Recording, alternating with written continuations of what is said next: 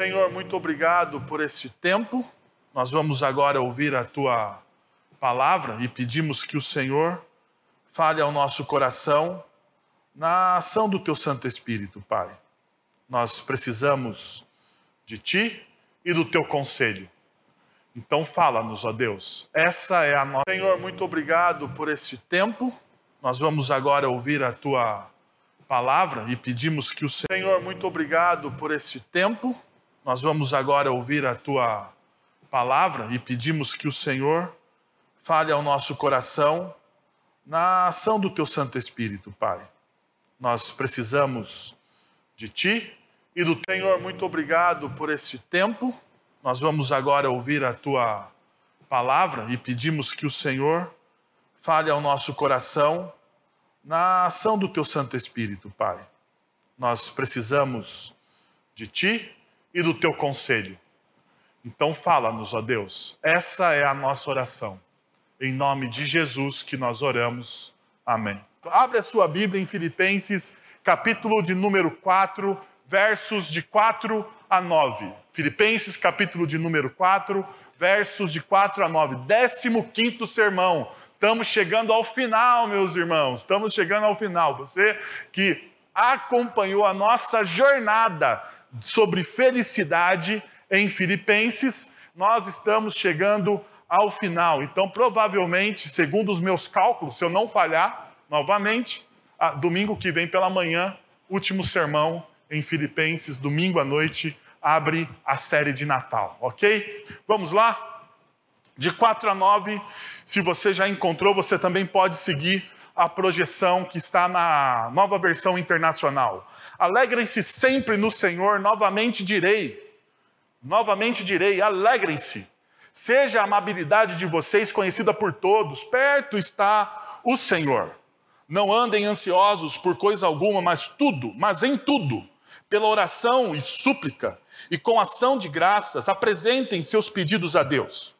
E a paz de Deus, que excede todo entendimento, guardará o coração e a mente de vocês em Cristo Jesus. Finalmente, irmãos, tudo que for verdadeiro, tudo que for nobre, tudo que for correto, tudo que for puro, tudo que for amável, tudo que for de boa fama, se houver algo de excelente ou digno de louvor, pense nessas coisas.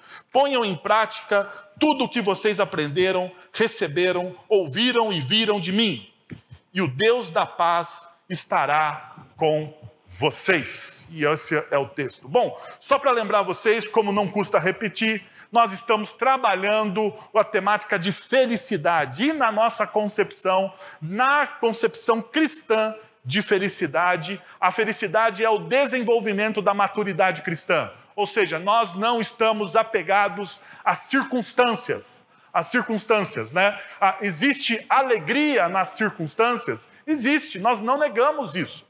Existe sim, existe êxtase nas circunstâncias, existe. O seu filho se formou, motivo do quê? De gratidão a Deus, né? Ah, o seu filho arrumou uma namorada, não sei se é de gratidão ou não, mas ah, dê graças a Deus em absolutamente tudo, tudo, tudo. O seu time foi campeão no último sábado, graças a Deus. Se, se você é do time rival, o que, que você faz? Graças a Deus também, com dor no coração, mas você faz a mesma coisa. Então perceba, não é por circunstâncias, mas é simplesmente porque nós cremos que Deus está no controle de todas as coisas. Então, dessa forma, nós experimentamos felicidade ao longo da nossa caminhada, que é construída através de fidelidade. E hoje pela manhã nós começamos a trabalhar os grandes desafios dos relacionamentos.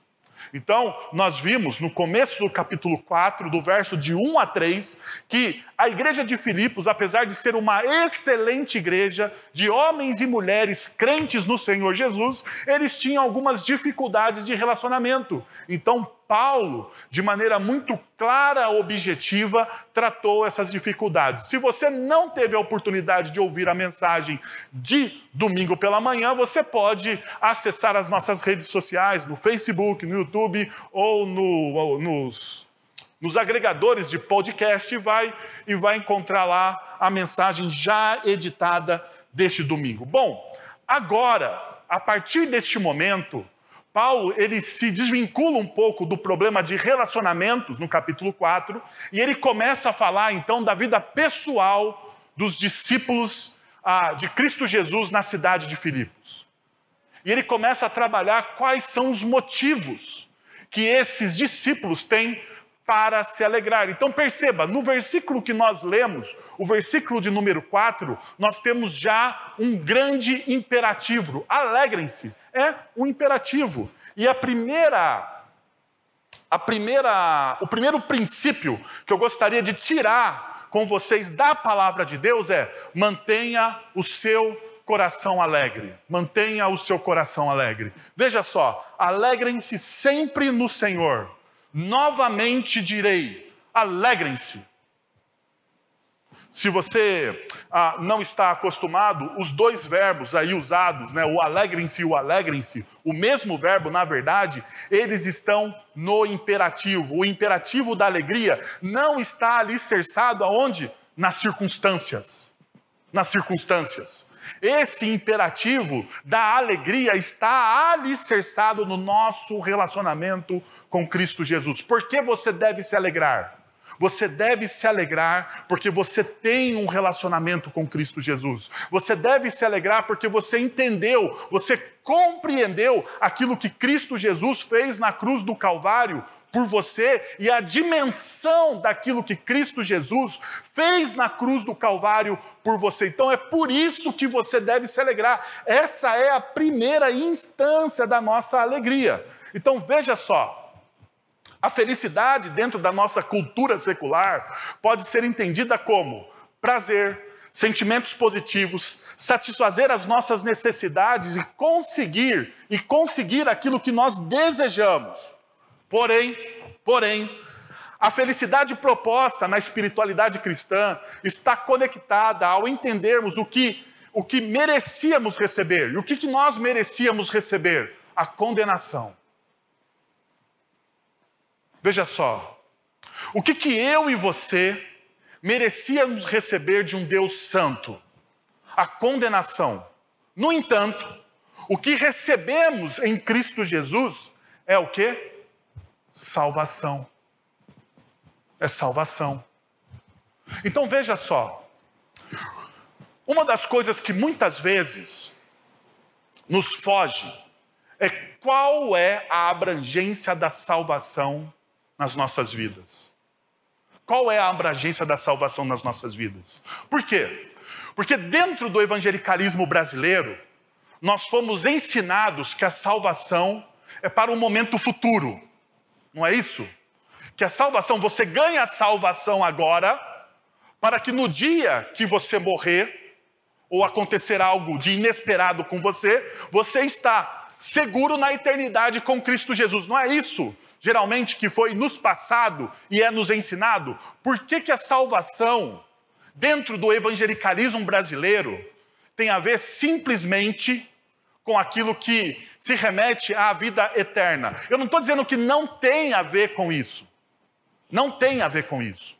Eu estou dizendo que tem a ver com a nossa eternidade, mas a salvação em Cristo Jesus, ela começa agora. Perceba, Jesus nos evangelhos, e principalmente no evangelho de João, ele diz: Eu vim para que vocês tenham vida, e vocês tenham vida em quê?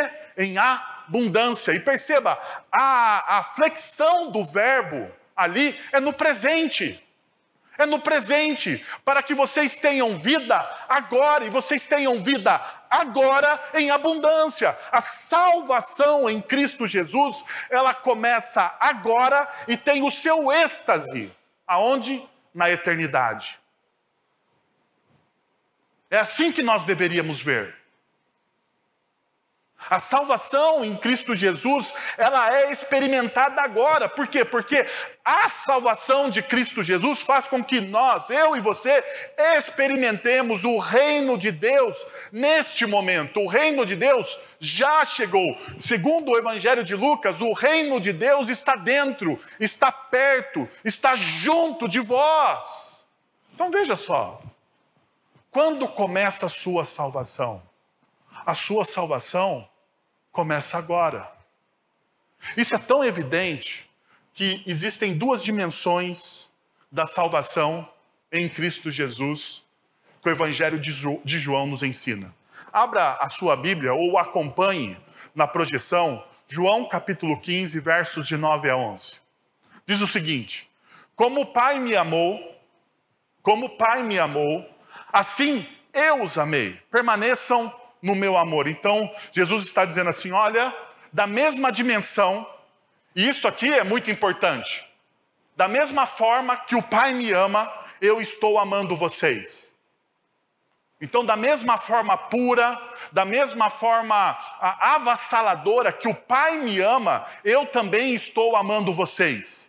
Então, perceba a profundidade, a dimensão do amor que Cristo Jesus tem pelos seus discípulos. Como Deus, o Pai, o ama, Ele nos ama também. Verso 10: Se vocês obedecerem os meus mandamentos, permanecerão no meu amor. Então perceba que permanecer no amor de Cristo Jesus significa, de alguma forma, você obedecer os seus mandamentos. E o texto continua. Assim como tenho obedecido os mandamentos do meu Pai. Ah, veja, a submissão faz parte da vida do discípulo. E em seu amor eu permaneço. Verso de número 11. Tenho-lhes dito, tenho dito essas palavras para que a minha alegria a minha alegria. E a palavra alegria aqui, que, Jesus, que o Evangelho de João está usando no grego, é pleró, de pleno. Que a minha alegria plena, abundante, completa, perfeita, esteja em vocês e a alegria de vocês seja o quê? Completa. Então vejam a alegria de vocês seja completa. A alegria de vocês seja plena, abundante, completa. Aonde está? Qual é o tempo dessa alegria? Quando nós experimentamos essa alegria em Cristo Jesus? Somente na eternidade? Ou agora? Agora. Agora. Para que agora a sua alegria seja plena. E por que essa alegria é plena?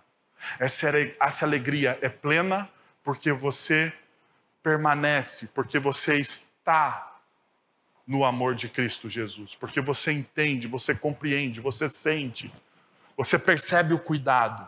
Então veja só, a palavra plena, tornar cheio, completar, preencher até o máximo, a fazer abundar, fornecer ou suprir liberalmente. E isso aqui é a dimensão pessoal da salvação.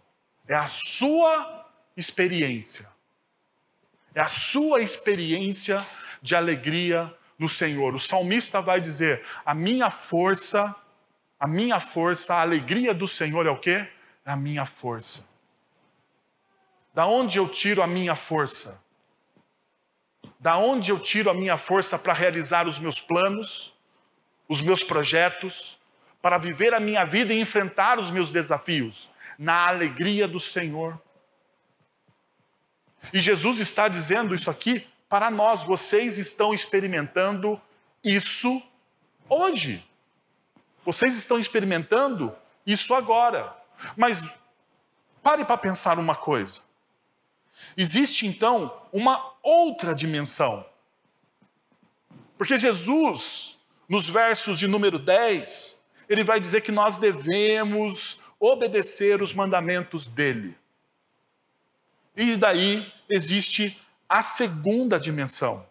A segunda dimensão a gente vê no verso de número 11. O meu mandamento é este. Qual que é o mandamento que eu devo obedecer? O meu mandamento é este: Amem-se uns aos outros como eu os amei.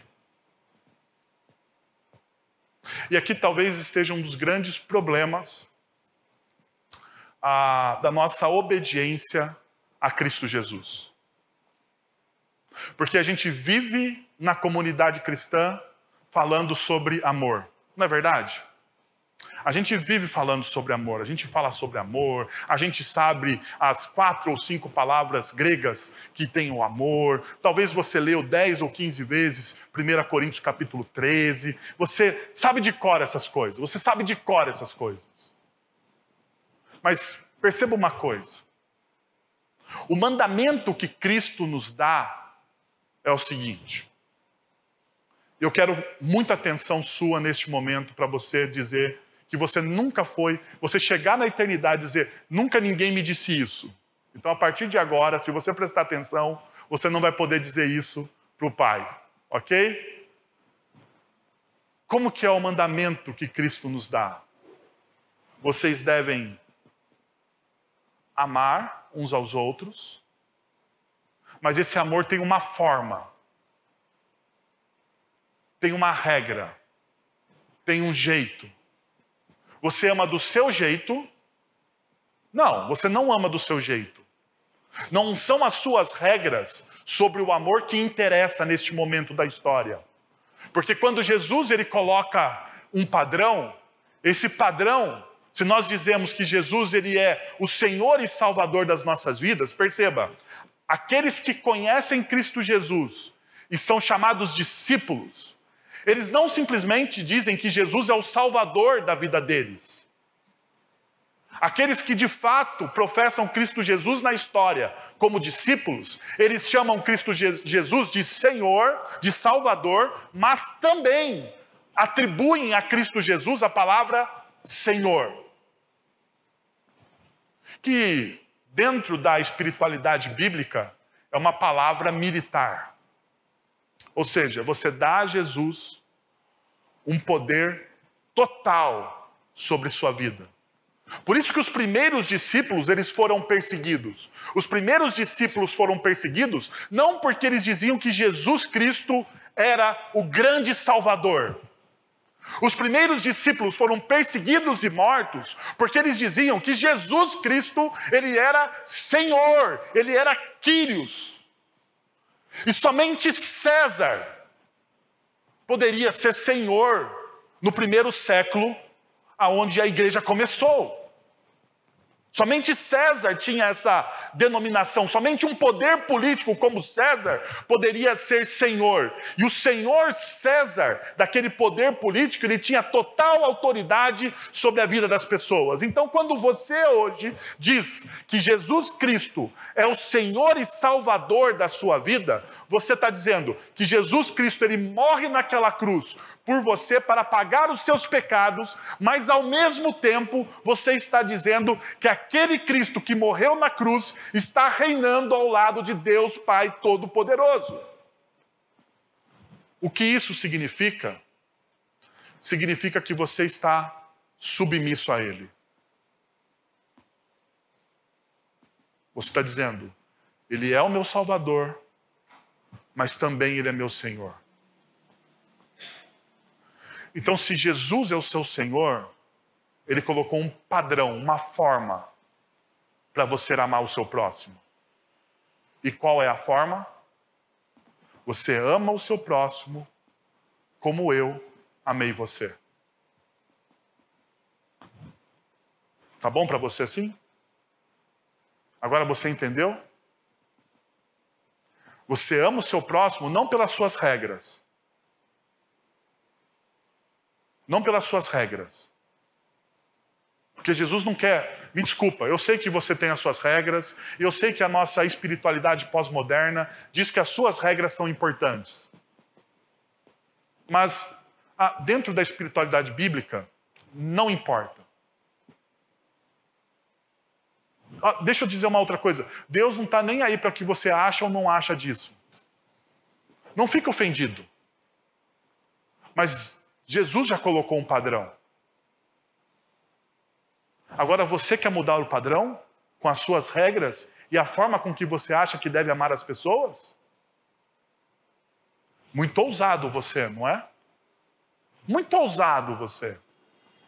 Veja, ame uns aos outros significa então, de certa forma, que a, a missão é a razão pela qual a igreja existe. E o amor é o contexto de toda a missão. Então, se a missão é a razão pela qual a igreja existe, o amor deve ser o contexto de toda essa missão. Deixa eu te falar e desafiar você a pensar um pouco comigo.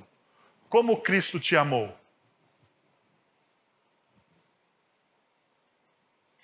Como Cristo te amou?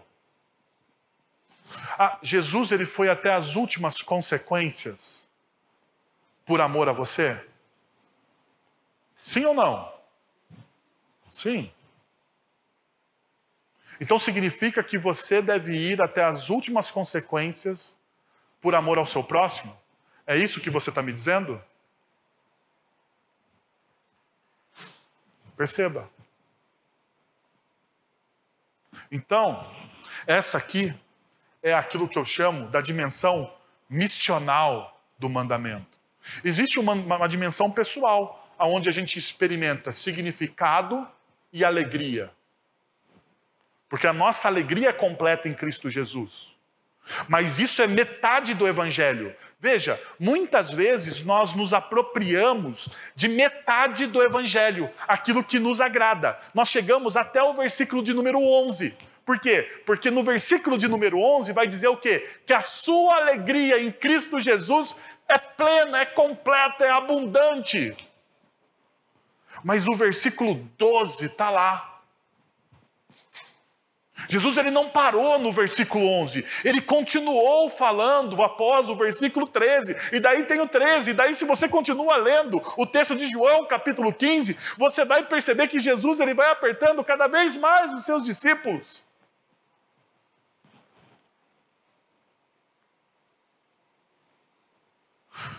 Mas deixa eu fazer mais uma provocação antes de eu mudar de ponto aqui para você.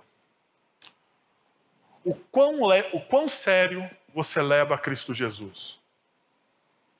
Você leva Jesus a sério?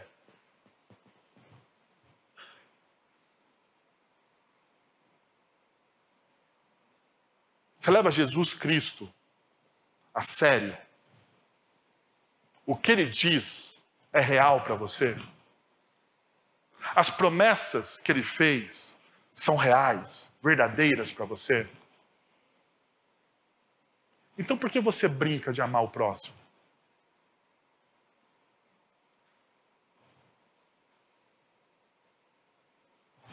Vamos lá. Segundo, seja conhecido pela graça. Seja conhecido pela graça. Agora veja só, o verso de número 5.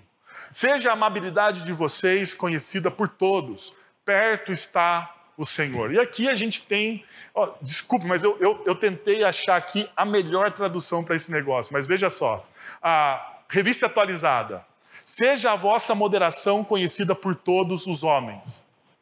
Totalmente diferente da nova versão internacional. A nova Almeida atualizada, que a moderação de vocês seja conhecida por todos. Daí elas caminham juntos. A Almeida século 21, seja a vossa bondade conhecida por todos os homens. E depois, a, a nova tradução da linguagem de hoje diz o seguinte: sejam amáveis com todos. A única coisa que todas as traduções concorda é perto está o Senhor. O resto eles discordam da interpretação total do texto, porque existe uma palavra ah, no grego que ela é difícil de traduzir, difícil de traduzir, que é epiquies, né? E essa palavra, ela tem o seguinte sentido: na Septuaginta, a palavra é usada para a bondade de Deus como regente supremo. Então, na Septuaginta, essa bondade, a Septuaginta é a tradução grega do Antigo Testamento na Septuaginta, essa palavra que a Paulo vai usar aqui, como que na NVI é traduzido por amabilidade, que na revista atualizada é por moderação, ela é traduzida na Septuaginta por bondade, mas é um sentido de que Deus ele é bom porque ele governa todas as coisas, como regente supremo. Então veja só, Cristo tendo a autoridade divina, porque Cristo ele tem a mesma autoridade que o Pai,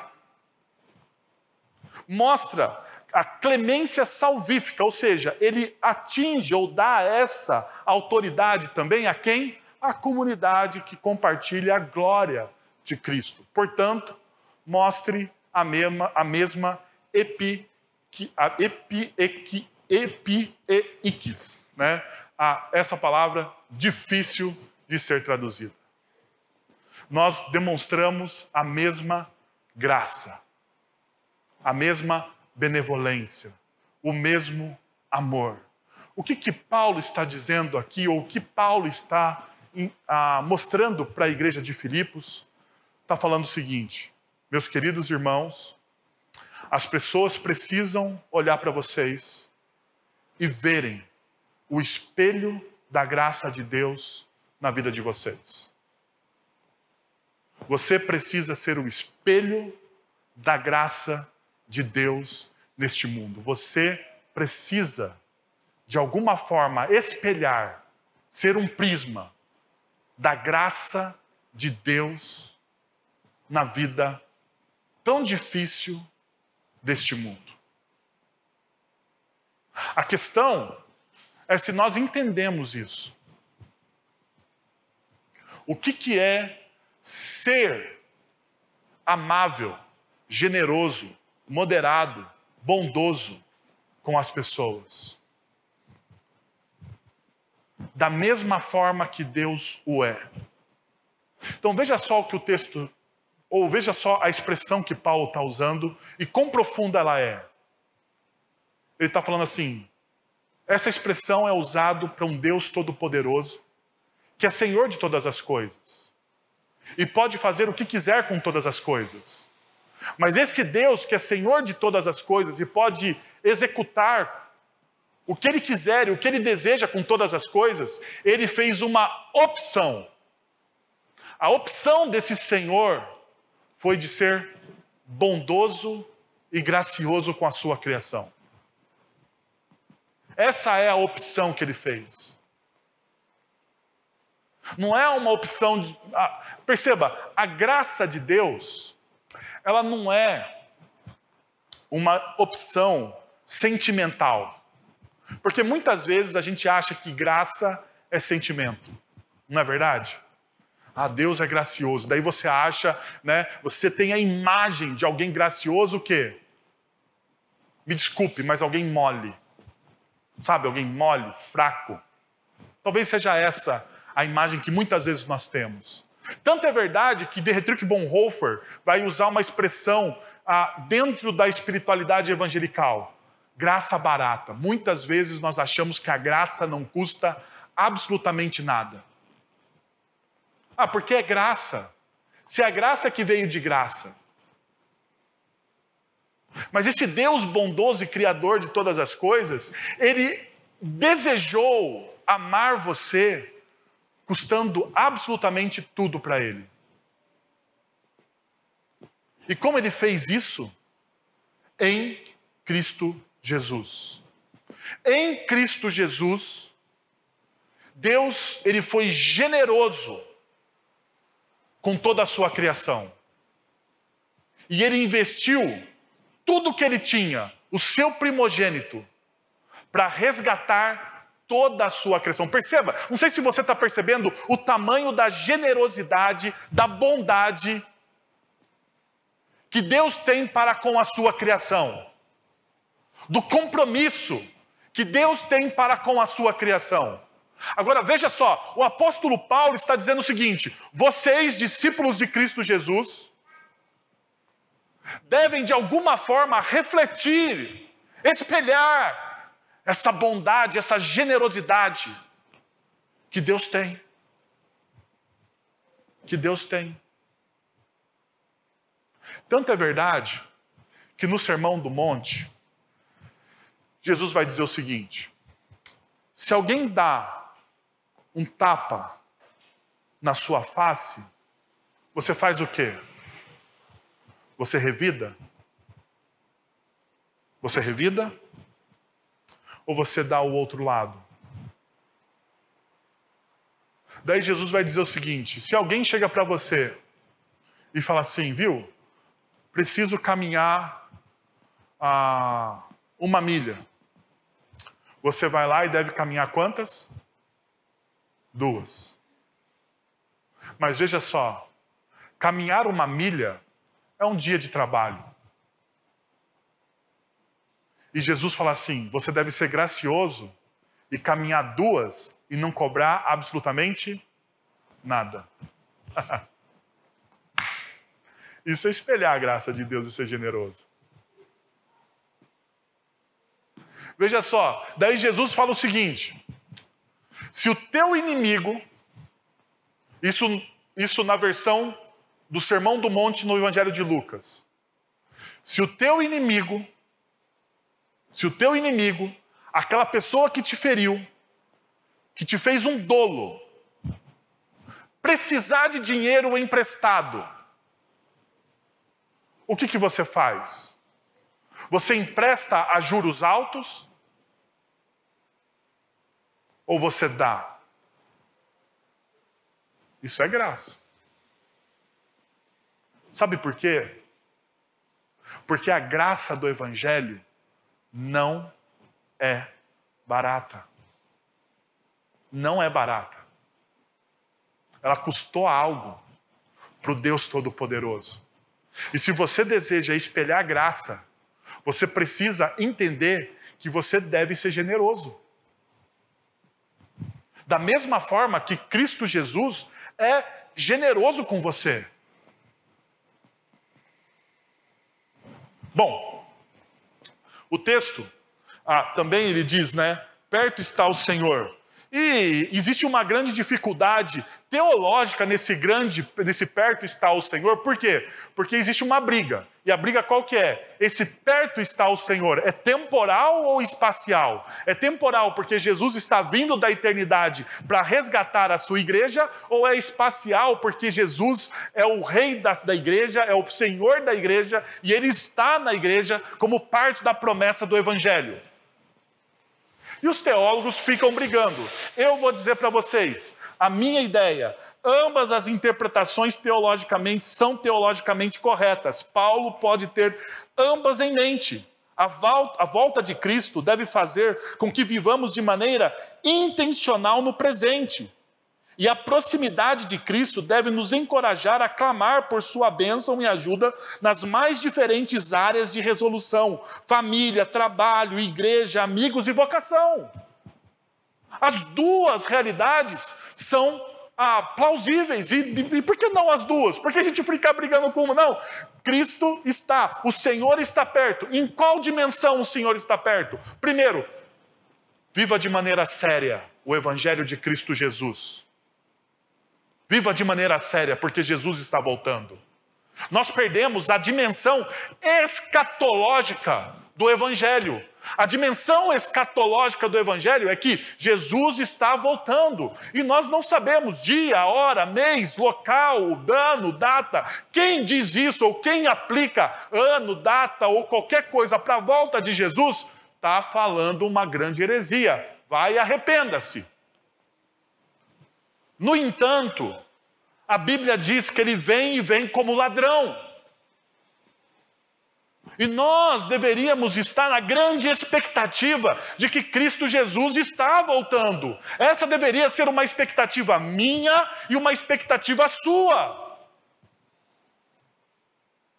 Porque se essa fosse a nossa expectativa, veja só, se essa fosse a nossa expectativa, nós seríamos mais generosos. Por quê? Porque o que eu estou fazendo aqui é acumular tesouros na eternidade. O que eu estou plantando aqui, eu não estou plantando para agora, eu estou plantando para a eternidade. Mas o que a cultura secular faz comigo e com você? A cultura secular, o evangelicalismo brasileiro da prosperidade, diz que o céu é aqui. Diz que o céu é agora. Diz que você precisa ser próspero agora, que você deve plantar e agora colher. existe uma parte de verdade nisso? Sim, não posso mentir para vocês. Existe uma parte de verdade nisso. Mas isso é toda a verdade? Não. Isso não é toda a verdade. E se nós vivemos uma, uma, parte da verdade como se ela fosse toda a verdade, nós criamos uma mentira em cima de uma verdade. Entenderam? É isso que muitas vezes acontece.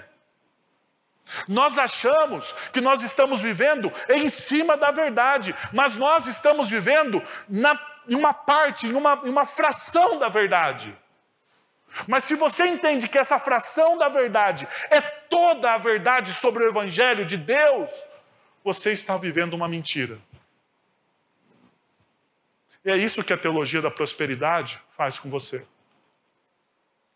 Faz com que você viva sobre uma fração da verdade. Por isso ela se torna uma mentira. E de fato uma heresia.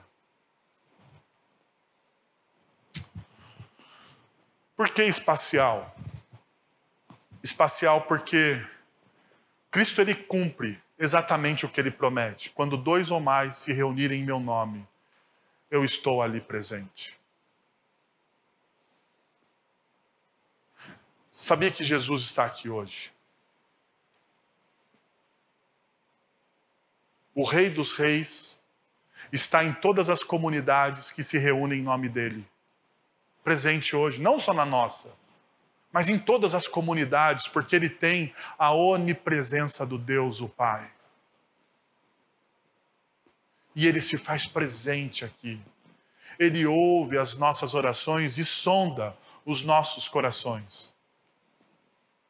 Mas a gente perde a dimensão da presença de Cristo Jesus muitas vezes.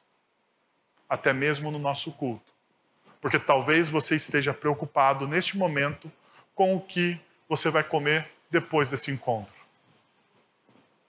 Deixa eu te falar. Ah, Cristo Jesus está sondando o seu coração.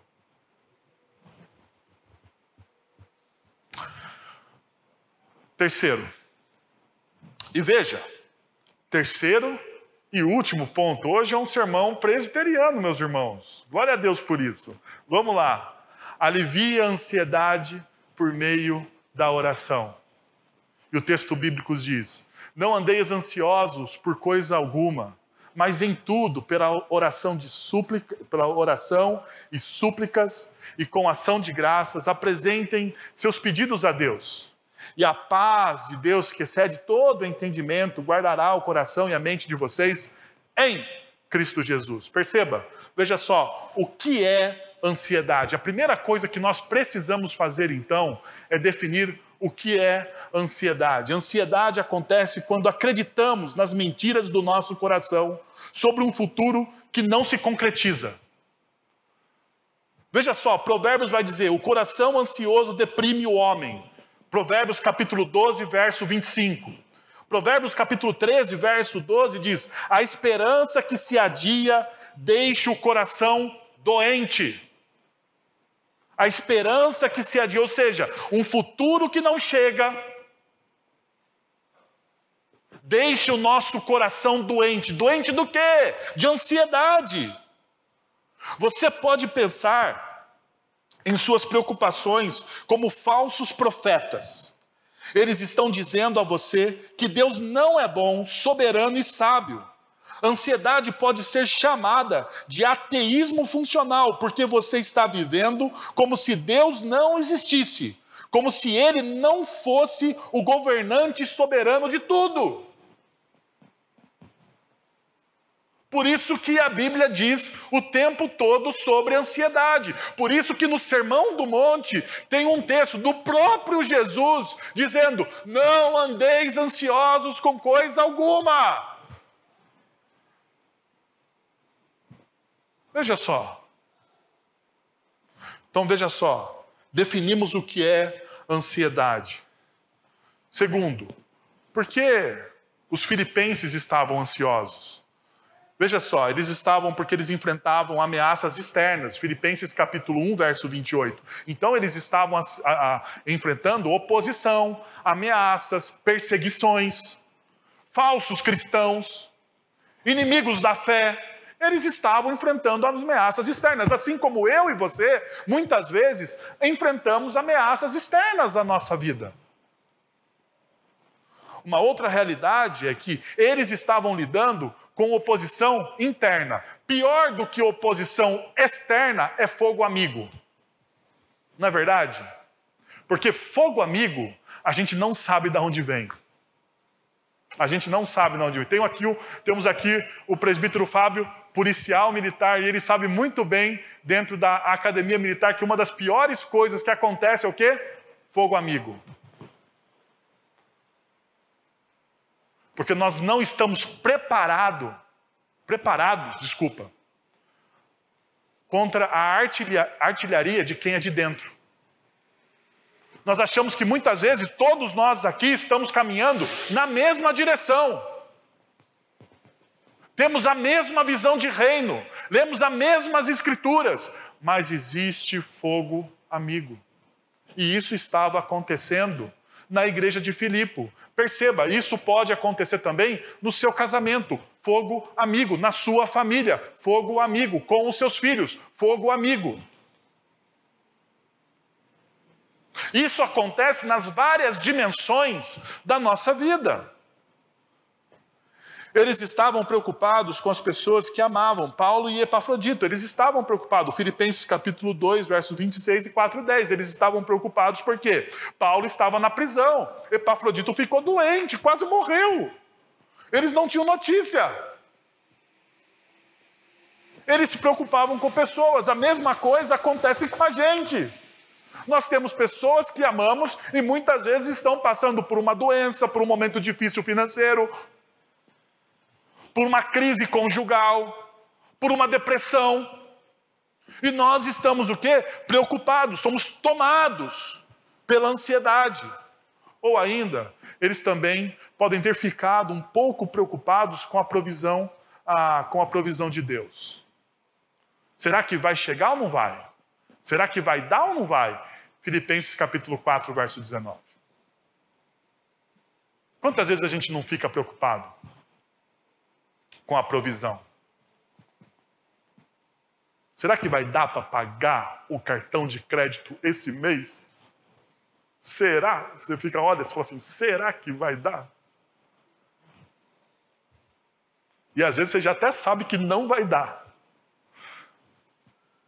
Assim, Meu Deus do céu. Daí piora, né? Piora, porque é, é prejuízo consumado. Daí piora a situação. Mas isso toma o nosso coração. Isso toma o nosso coração.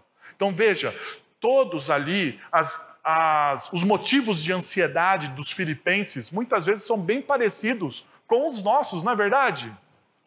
Muito parecidos, muito similares. E Paulo então está trabalhando nessa dimensão com eles. E daí ele vai dizer: o que a ansiedade faz com você? Veja só o que a ansiedade faz com a gente. A ansiedade é um assassino da nossa alegria. A ansiedade também o deixa concentrado em si mesmo. Quando nós estamos ansiosos, nós ficamos demasiadamente concentrados em nós mesmos. Vocês sabem que eu fiz uma cirurgia do coração há quase um ano, dois anos atrás. Dois anos atrás eu fiz uma cirurgia no coração. Não, Quase três já. Olha, passa rápido o negócio, né? Quase três. E quando eu saí da cirurgia, eu tive uma, uma sequela. A sequela é uma sequela psicológica, né? Que é a, o meu, eu fiquei com uma atenção demasiada sobre o meu corpo. Então, qualquer arrepio, eu achava que era um problema no coração. Qualquer arrepio eu já, eu já corria para o hospital porque pensava que tinha que fazer um eletro, alguma coisa, por quê? A ansiedade demais sobre a minha saúde. Isso acontece com qualquer pessoa.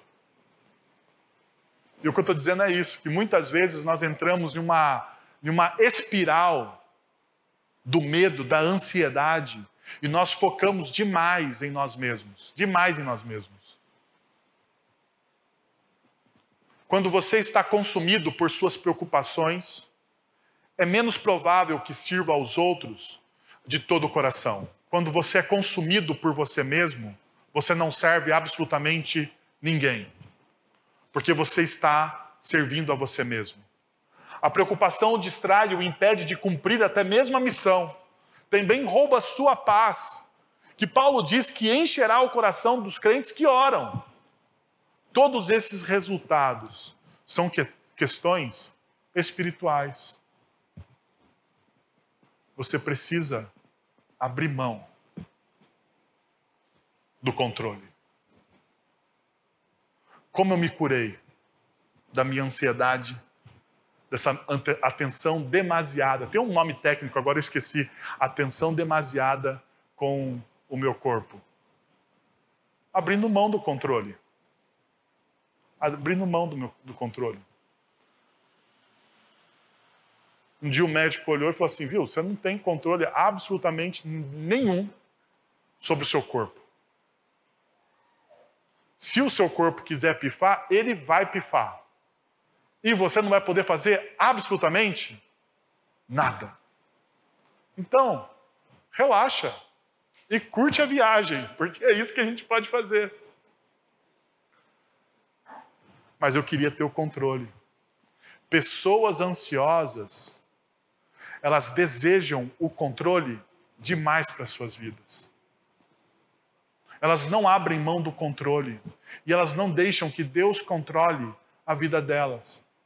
Agora veja, Paulo então fala como nós devemos enfrentar a ansiedade. E a primeira e a última coisa que Paulo vai falar no versículo 6 é: Mas em tudo, em todas as coisas, em tudo, em tudo, pela oração, pela súplica e pelas ações de graças, vocês devem apresentar os seus pedidos a Deus. Então, uma das coisas que nós devemos, a primeira coisa que você deve fazer para exercitar o descontrole da sua vida, é apresentar os seus pedidos a Deus. É apresentar absolutamente tudo, sem restrição, tudo aquilo que tira a paz do seu coração, você deve colocar diante do Senhor. Tudo, absolutamente tudo. Tudo. Não tem restrições. A segunda coisa que Paulo vai dizer então é que você deve apresentar tudo isso pela oração. Como que você abre mão, como que você se descontrola, como você tira o controle de todas as coisas e deixa que Deus assuma o controle da sua vida. Você deve apresentar tudo o que você tem a Deus pela oração. E a palavra oração é um lugar aqui, a palavra que Paulo usa aqui, é um lugar separado ou apropriado. É um lugar separado e apropriado. Daí eu lembrei de Jesus no Sermão do Monte, capítulo Mateus capítulo 6, versos de 6 a 8, que diz o seguinte: "Mas quando você orar, vá ao seu quarto, feche a porta e ore o seu pai, que está em secreto. Então seu pai, que vê em secreto, veja só, ele vai recompensar você. Você vai para um lugar. Veja a intencionalidade da oração. Existe um lugar, uma hora, um momento separado para você parar. Parar. Eu sei, existem muitas correntes dentro do mundo ah, evangelical que diz que nós podemos fazer orações relâmpagos, orações rápidas, né? Oração em qualquer lugar. Eu também acredito que isso pode ser de grande valia para a vida do crente. Mas o que eu estou dizendo é que existe um momento sacramental para você orar. Porque se não fosse importante isso, Jesus não teria colocado isso como uma regra para os seus discípulos no Sermão do Monte, que é a ética do discípulo de Cristo. Veja só, ele está dizendo: quando você for orar, você vai por um lugar preparado, você fecha a porta e você se concentra. Você pensa naquilo que você vai orar. Deixa eu te falar uma coisa. Muitas vezes nós oramos a Deus sem reverência nenhuma. Sabe como você ora sem reverência alguma? Quando você não pensa naquilo que você vai orar. Pensa só, vem comigo nessa imagem. Uma declaração de amor é pensada? Hã? Uma declaração de amor é sonhada? É sonhada, né? Porque se você não é um amador, eu não sou amador. Quando eu fui fazer a minha declaração, ou quando eu faço uma declaração de amor para minha esposa, eu penso, eu sonho, eu até escrevo. Para não dar erro. Porque a pior coisa é você fazer uma declaração de amor e dar, e dar zebra, porque o negócio vai entornar o caldo do seu casamento. Então veja só, veja só. Se para uma declaração de amor para sua esposa, você precisa ter a reverência de pensar de saber o que ela gosta, de entender o ambiente. Isso chama-se reverência. Daí, quando você vai orar ao Deus Todo-Poderoso, Criador dos céus e da terra, você ora de qualquer jeito, você fala qualquer coisa, você nem pensa no que você fala. Você já esteve diante de uma autoridade? Não, mas autoridade é autoridade mesmo. Sabe? Você tem que chamar de Vossa Excelência. Eu já tive algumas vezes, eu já tive a oportunidade de estar diante de algumas autoridades. E quando você está diante de uma autoridade, você não pode tratar aquela pessoa de qualquer jeito, pode? Chega para um juiz e diz aí, e aí, mano, beleza? Como é que está o tribunal aqui? Tá tudo legal? Esteja no quartel e chega lá para o comandante e diz aí, e aí, fera? Tudo bem aí? Tudo tranquilo? Mas percebe, muitas vezes a gente está diante de Deus, o Criador dos céus e da terra, o Senhor de todas as coisas, o dono de todas as coisas, o que escreve todas as coisas, e a gente trata ele como? Sem reverência alguma. Hum. Nós falamos qualquer coisa. Qualquer coisa. Só para a gente se livrar da oração. E daí o texto bíblico vai continuar dizendo: e quando orarem, não fiquem sempre repetindo as mesmas coisas, como fazem os pagãos. Então não repita tudo a mesma coisa, porque ó, quem faz isso é quem não crê. É quem não crê. Porque quem crê entende que Deus está ouvindo a sua oração e você ora uma única vez porque Ele está do seu lado, Ele está ouvindo. Veja o que Jesus diz. Jesus diz que quando você orar, o seu Pai está ouvindo a sua oração. E daí ele diz o seguinte: eles pensam que por muito falarem, serão ouvidos. Não sejam iguais a eles, porque o seu Pai sabe. Agora veja só a soberania de Deus. Porque o seu Pai sabe o que vocês precisam antes mesmo de o pedirem. Você precisa ficar ansioso com alguma coisa? Porque você muitas vezes fica ansioso porque você acha, você duvida. Lembra que eu falei que a ansiedade é um ateísmo? Por quê? Porque você não crê que Deus é soberano sobre todas as coisas.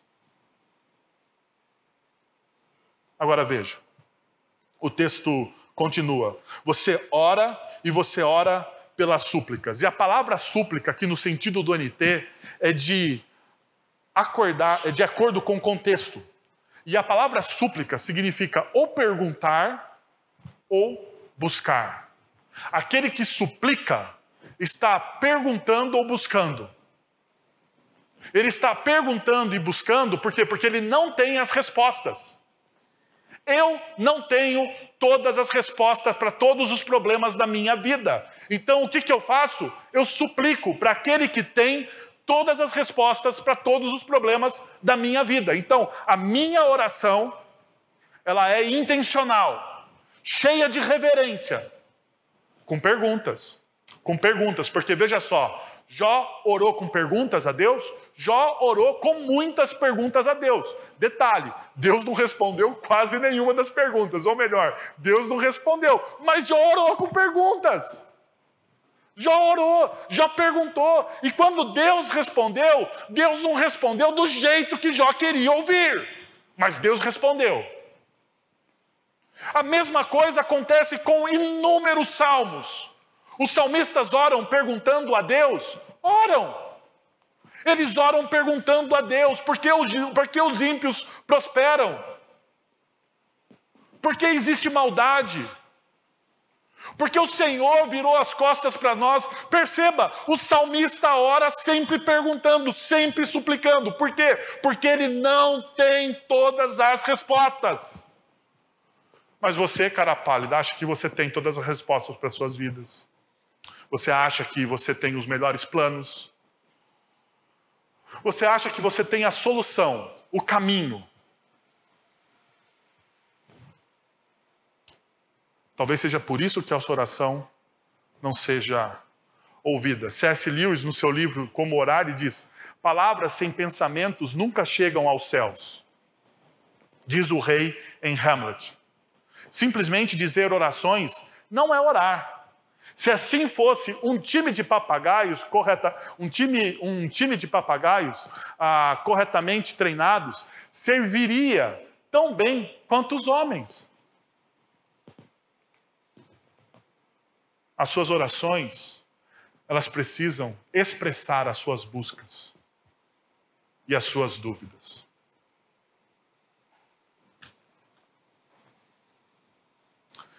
E por último, aqui, o texto diz: você deve orar com ações de graças. E a palavra que Paulo vai usar para ação de graças é Eucaristia.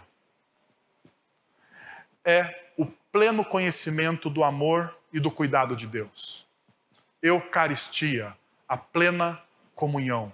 Quando eu oro com ações de graças, com ação de graças, eu estou entendendo que Deus é soberano sobre todas as coisas e eu dou graça por tudo que Deus está fazendo em mim e através de mim. E daí, qual é o resultado? E a paz de Cristo que excede todo entendimento e a paz de Cristo que nós não conseguimos explicar, que mesmo em momentos difíceis você é tomado por uma paz, que mesmo em, mesmo em situações complicadíssimas das suas vidas, aonde o dilema surge, Deus está cuidando de você, guardará o coração e a mente de vocês em Cristo Jesus. Você está inseguro em Cristo. É o que Paulo está dizendo. Então, eu gostaria de convidar vocês a alguns movimentos.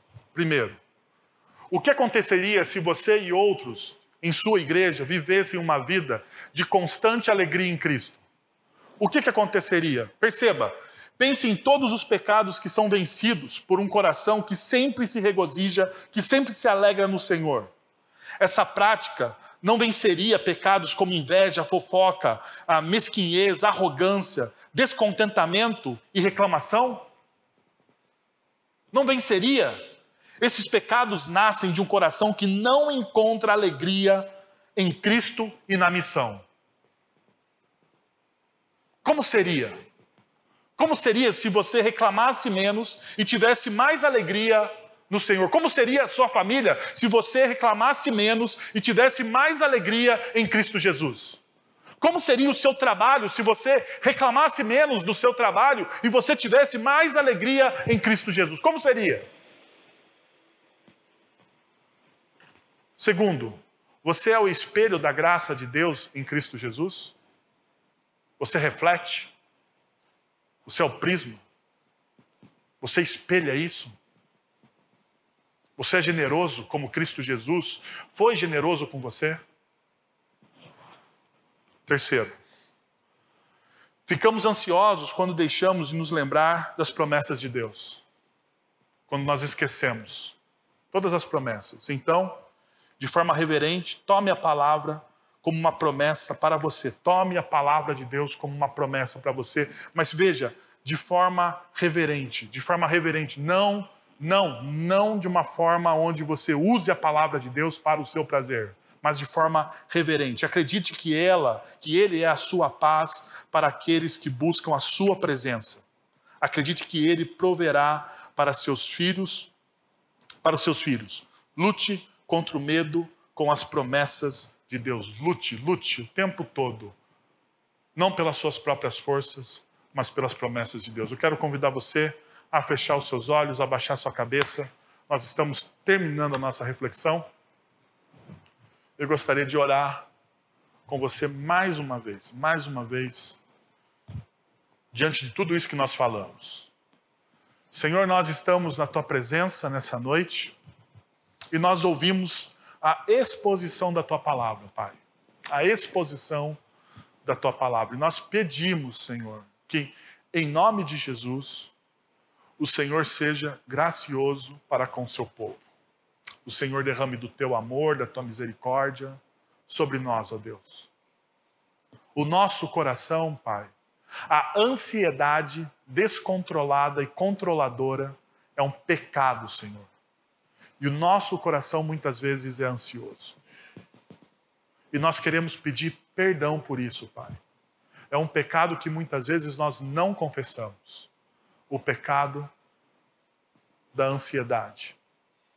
Nós pedimos que o Senhor, ó Deus, penetre profundamente no nosso coração e transforme, Senhor, aquilo que precisa ser transformado. Nos lembre, ó Deus, de toda essa palavra para que possamos espelhar o caráter de Cristo no mundo, Senhor. É em nome de Jesus que nós oramos. Amém. Tem música? Não, não. Vamos nos colocar em pé, vamos receber a bênção. Lembrando das atividades, de tudo que nós temos aí pela frente, quero convidar você a participar de todas elas, porque, de todas elas, porque será um tempo muito, mas muito edificante para a gente. Fica atento aí nas redes sociais. Agora, irmãos, que a graça de nosso Senhor e Salvador Jesus Cristo, o amor de nosso Deus e Pai, o conselho, o consolo, o poder e a ação do Santo Espírito de Deus estejam sobre vocês agora e pelos séculos dos séculos. Amém. Uma excelente semana